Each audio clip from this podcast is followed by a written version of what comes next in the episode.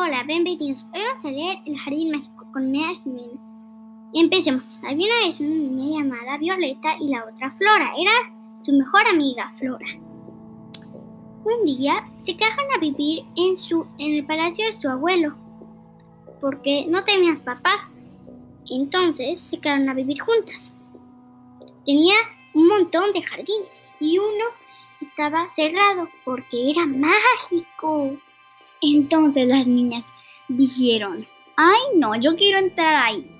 Entonces buscaron la, la llave que estaba muy escondida. La encontraron. Estaba en la cocina.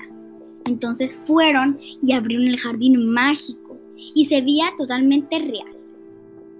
Había magia, había hadas, había todo.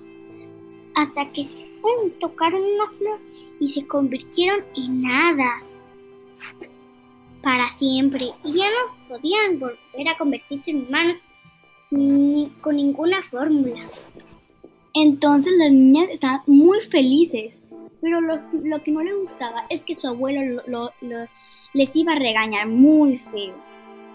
Pero buscaron si había una flor mágica o una hoja mágica para que las vuelvan a ser humanas, pero resulta que no había nada para curar una hada le dijo que sus alas se pueden hacer minis y, no pueden verse.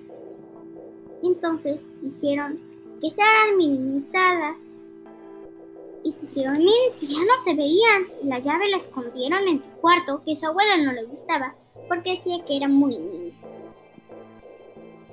Entonces hicieron las, las alas minis. Entonces fueron con el abuelo como si no hubiera pasado nada. Pero el abuelo les preguntó, ¿fueron al jardín mágico?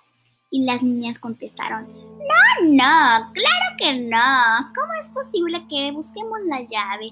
Nunca la hubiéramos encontrado en la cocina. Y las niñas dijeron, ups, ya lo dije. Y el abuelo no le importó. Le dijo que ella quería que escondieran el jardín mágico por su cuenta, porque querían que se convirtiera en nada porque el abuelo también era una. Entonces las niñas se emocionaron y fueron hadas para siempre.